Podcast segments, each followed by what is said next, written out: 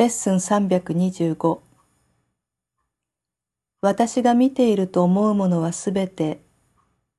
私の想念を反映しています。私が見ていると思うものはすべて私の想念を反映しています。これが救いの確信です。私が見ているものは私の心の中のプロセスを反映していて、そのプロセスは自分が欲するものについての自分の想念から始まるということです。そこから心は自分が望み、価値があると判断し、それゆえ探し出そうとするもののイメージを作り出します。こうしたイメージは心の外へ投影され、眺められ、実在するものとして尊重され、自分のものとして守られます。狂った願望からは狂った世界が生じます。価値判断することからは非難された世界が生じます。そして許しの思いからは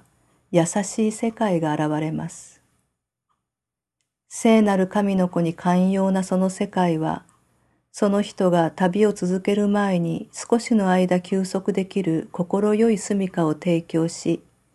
兄弟たちがその人と共に前進し、天国と神へ通じる道を見出すよう助けます。父よ、あなたの想念は真実を反映しており、あなたの想念から離れた私の想念は夢だけを反映しています。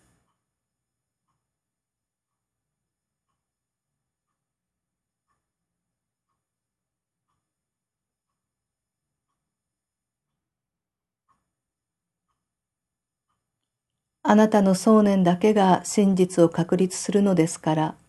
あなたの想念の繁栄だけを私が見ることができますように。